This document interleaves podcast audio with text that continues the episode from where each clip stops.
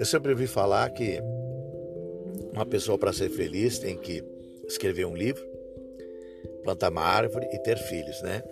Então eu já plantei uma árvore aos 12 anos de idade, tenho três filhos, é, Márcia, Lara Luiz e Juan Lucas, e escrevi o livro A Magia do Mundo Mental, que está para ser lançado. Depois dessa pandemia, era para ser lançado em abril, mas aí por causa da pandemia do Covid-19, a editora Viseu pediu um tempo a mais para que fosse lançado o livro físico, né?